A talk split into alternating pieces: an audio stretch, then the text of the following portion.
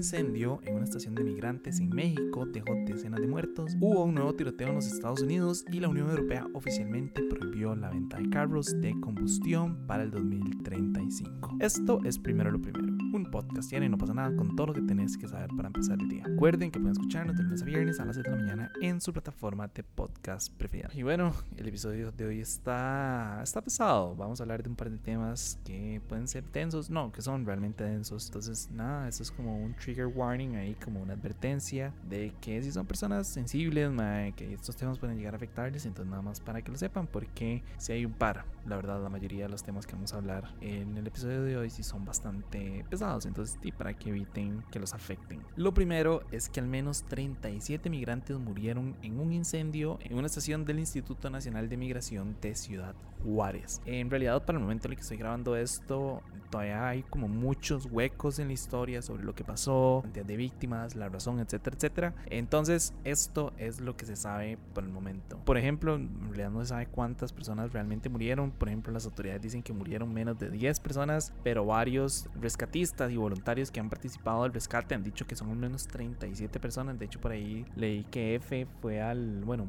tenía un periodista en el lugar y que constató que había más de 10 bolsas con personas, con cadáveres, ¿verdad? Entonces, eh, no tiene un número exacto, pero según la mayoría de las fuentes, son al menos 37 personas. Sobre el origen tampoco se sabe mucho. Eh, según testigos, todo inició en el área donde estaban los hombres migrantes retenidos, muchos que fueron detenidos eh, durante un operativo que se hizo para remover de las calles a los migrantes que estaban pidiendo dinero. Entonces los tenían en un espacio y bueno, fue en ese espacio donde se inició el incendio y al parecer muchas de las personas que estaban dentro de ese espacio pues también se quedaron atrapadas y murieron por el fuego. Sobre el campamento, pues lo que se sabe es lo normal, ¿verdad? Se encuentra cerca del Río Bravo, que divide a México y Estados Unidos y alberga en su mayoría a migrantes venezolanos. Nada más para que se hagan una idea de la magnitud del problema que actualmente en Ciudad Juárez. Por ahí estaba leyendo que el lunes, si no me equivoco, sí fue el lunes, las autoridades de México encontraron un grupo de 93 personas que venían de desde India, Guatemala, El Salvador, Honduras y Ecuador. Los encontraron asignados en la caja de un camión de carga ahí mismo en Ciudad Juárez. Em, la historia me parece como un toque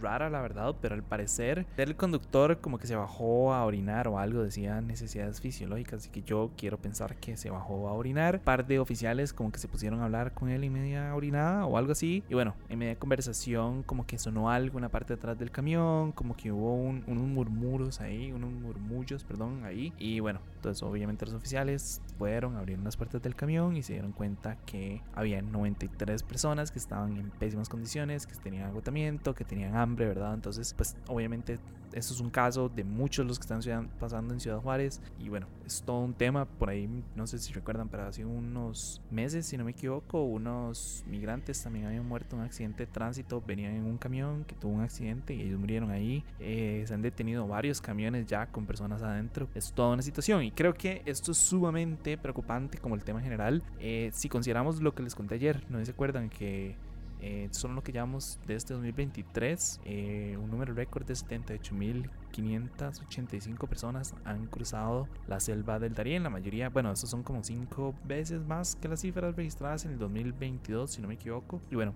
en general las autoridades panameñas estiman que podrían cruzar unos 400 mil migrantes. La mayoría de ellos pues se dirigen a Estados Unidos, tienen que pasar por México, ¿verdad? Entonces, pues obviamente es preocupante, más que nada, ¿verdad? Porque Estados Unidos en los últimos meses, años, tal vez incluso, eh, se han apegado a esta política de deportar inmediatamente a los migrantes irregulares de Haití, de Venezuela, Nicaragua y Cuba que lleguen por tierra. Según las cifras que tengo entendido, solo en el 2022 se detuvo a unos 2,76 millones de documentados en la frontera. Esto es por la ley hasta el COVID, no me acuerdo, no sé qué, 72 si no me equivoco, o algo así. Tiene un nombre y un número. Que lo que les decía era como que por el tema del COVID, ¿verdad? Nos iba a permitir entrar a personas como individuales, niños y su familia y así, ¿verdad? Como por un tema de evitar la propagación del COVID. Pero sí, en general, eh, estamos viendo un flujo migratorio bastante, bastante importante en todo el mundo. Eh, muchos de ellos se dirigen a los Estados Unidos y es lo que les decía ayer, ¿verdad? Me preocupa, ¿verdad? Porque a dónde se van a meter tantas personas. O sea, muchos están cruzando la selva del Darién, muchos están poniendo su vida en riesgo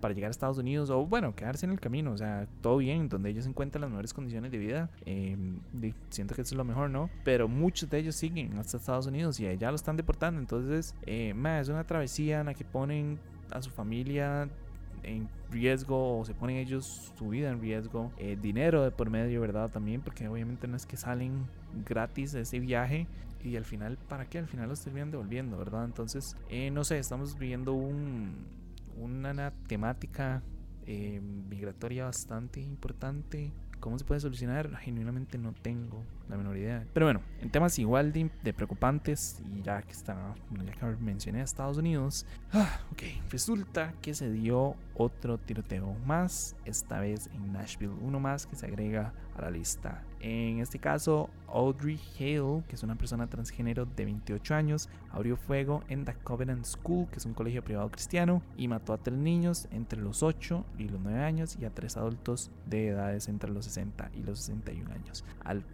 según se cree, Audrey era ex estudiante del centro y que por eso ya sabía cómo funcionaba, o sea, ya conocía la estructura del colegio y que por eso había dibujado mapas sumamente detallados de la escuela, donde incluso ponía como los puntos de entrada y de salida, los puntos eh, de, de control, etcétera, etcétera. De hecho, también se supone que dejó un manifiesto antes de entrar al edificio con al menos dos rifles de asalto y una pistola. Eh, según los reportes, la policía pues entró lo más rápido que pudo, bueno, intervino lo más rápido que pudo y bueno, mató a Audrey en el momento, digamos, en el lugar. Entonces, en total son siete eh, personas muertas. A todas estas, el único mensaje que sacó Joe Biden o que publicó Joe Biden fue que la violencia armada está desgarrando nuestras comunidades, desgarrando el alma de esta nación. Y bueno, una vez más le pidió al Congreso que prohíba los rifles de asalto. Esto es un tema recurrente, gringo. Eh, es el único país del mundo, creo, que sufre una epidemia de tiroteos en escuelas. Es un tema con muchísimas aristas, desde regulación de armas, pasando por salud mental, temas de educación, temas culturales, ¿verdad? Ya tener un arma es como lo más normal del mundo y entre más armas uno tenga, mejor. Eh, de hecho, hace poco estaba leyendo un artículo. ¿A dónde fue que lo leí? Bueno, un video, no recuerdo. Pero bueno, estaba, que hablaba sobre cómo el, el rifle de asalto, la R-15, se convirtió en el, la insignia de los Estados Unidos, ¿verdad? La R-16, si me equivoco, es la que es la versión como automática que se utilizó durante muchísimos años. De hecho, creo que se desarrolló para la guerra de Vietnam y la vara. Es un rifle de asalto automático. Eh, y la versión semiautomática, que es la R-15, es como el arma, se convirtió en el arma más vendida de los Estados Unidos. A pesar, curiosamente, de que la misma gente del ejército, misma gente como de armas conocedores y expertos dijeron como más que esta arma no tiene ningún valor para las personas como en la cotidianidad, o sea, es un arma demasiado pesada para llevar y demasiado grande, demasiado como fuerte para llevar a cazar, no es un arma como de protección de la persona, ¿verdad? Pero igual hubo toda una propaganda alrededor del hijo de puta pistola esta y se convirtió en el arma más vendida en los Estados Unidos. Por ahí decía como que uno de cada 20 estadounidenses tiene una R-15, que son millones de millones de millones de millones de gringos con una pistola, un rifle de asalto semiautomático, ¿verdad? Y bueno, los estudiantes tienen acceso a esta arma, los niños tienen acceso a esta arma, ya es una arma muy común y corriente. De hecho, eh, un día vi un video de un chiquito como en una convención de armas, con mulet y toda la literalmente como el mini redneck que uno se imaginan, se imaginan que salen en las películas, ¿verdad? Y era como este chiquito, con creo que eran como 3 o 4 años. Eh, cargando un rifle de asalto y entonces saca la pistola, bueno, saca la bala y la mete y no sé qué, yo no tengo nada, la menor de nada de armas, pero bueno, se ve donde el chiquito como que arma la pistola y la carga y todo y después todo el mundo alrededor aplaudiendo y es como muy, muy bien, sí, y yo como me, qué putas, ese chiquito tiene la edad de mi sobrina y mi sobrina definitivamente nunca ha estado cerca de un arma y probablemente nunca vaya a estar cerca de un arma. Entonces también es un tema eh, cultural bastante importante, ¿verdad?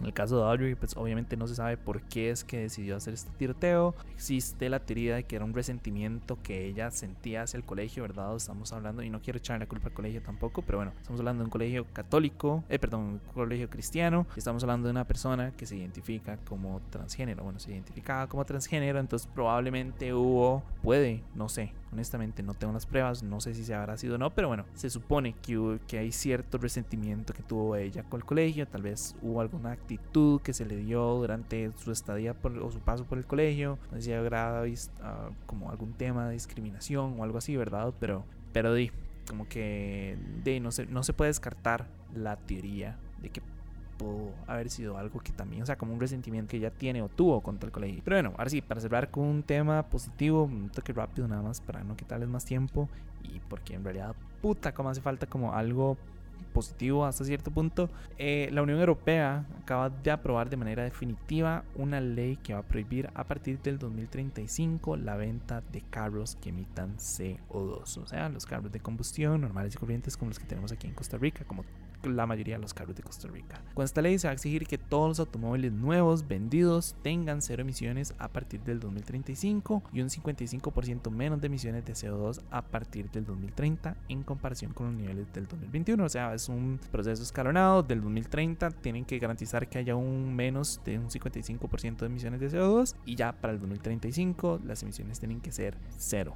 Punto. No pueden, como los camiones acá o como los carros acá, que botan un montón de humo, ya, eso ya no puede suceder. En general, la idea pues es, como impulsar, ¿verdad? De manera o como acelerar la descarbonización de las flotas de automóviles nuevos en Europa. De hecho, Suecia, que es la que ejerce la presidencia rotativa del Consejo de la Unión Europea, ya informó que este acuerdo eh, lo van a incluir dentro de la agenda de reunión de los ministros de energía de la Unión Europea para que lo adopten de manera formal y bueno, que entre en vigencia. Entonces, nada, buenísimas noticias, eh, me encantaría que eso pasara alrededor de todo el mundo, pero sé que también es como utópico pensar en ese tema comenzando, ¿verdad? Porque ya el poder adquisitivo que uno necesita para tener un carro ya es bastante alto. Eh, y estamos hablando de carros de combustión, ¿verdad? No estamos hablando de carros, eh, no sé, híbridos, o carros de hidrógeno verde, o carros eléctricos, ¿verdad? Que tienen un valor muchísimo más grande, al menos aquí en América tienen un valor altísimo en comparación con, con Europa, donde pues son un poco más accesibles, ¿verdad? Entonces, como pensar que este tipo de leyes se pueden aplicar en Costa Rica, no, o sea, no, no, no lo veo sucediendo. El poder adquisitivo que tenemos acá no es comparable, o bueno, al menos el valor de los carros acá no es, se puede comparar con el valor de un carro eléctrico allá en Europa. Quién sabe si tal vez eventualmente podremos llegar a ese punto, quién sabe si eventualmente el costo de muchos de estos vehículos va a empezar a bajar. Creo que ese es el futuro, el futuro es verde. O eso me gusta pensar. Probablemente no, probablemente la Tierra se muera antes de, bueno, la humanidad se extinga antes de llegar a ese futuro verde. Pero bueno, creo que soñar, y pues la soñar es gratis. Pero bueno, eso fue todo por hoy. Su apoyo hace posible primero lo primero. Recuerden que pueden apoyarnos en patreon.com slash no pasa nada oficial. Y para los que nos están escuchando por Spotify, quería preguntarles una pregunta difícil de responder. Y creo que es aún más difícil de responder con un sí o un no. Pero ¿ustedes creen que exista una forma real de evitar los tiroteos en Estados Unidos? Sí o no, yo ya les dije, creo que es un tema de cambiar la mentalidad de la cultura, creo que es un tema de educación, creo que es un tema de legislación, creo que son muchas aristas que si se logran como abarcar, pues podrían funcionar como el resto de países. O sea, Costa Rica tal vez no sé si es el mejor ejemplo, ¿verdad? Porque hace poco le dispararon a un estudiante en un colegio mm, y bueno, estamos teniendo tiroteos en las calles, pero bueno, por lo menos lo que quiero decir va a sonar raro, espero que no, pero digo, en Costa Rica por dicha no tenemos esta epidemia como de tiroteos en colegios, ¿verdad? Entonces, dime, siento como que vivimos en relativa muy, muy, muy, muy relativa paz, digamos, en comparación como por ejemplo en los Estados Unidos. Definitivamente requiere un cambio generacional, pero más importante requiere un cambio social. No sé, ¿ustedes qué opinan? Ya, me fui demasiado right el día de hoy, entonces nada, de nuevo muchísimas gracias y me escuchan mañana. Chao.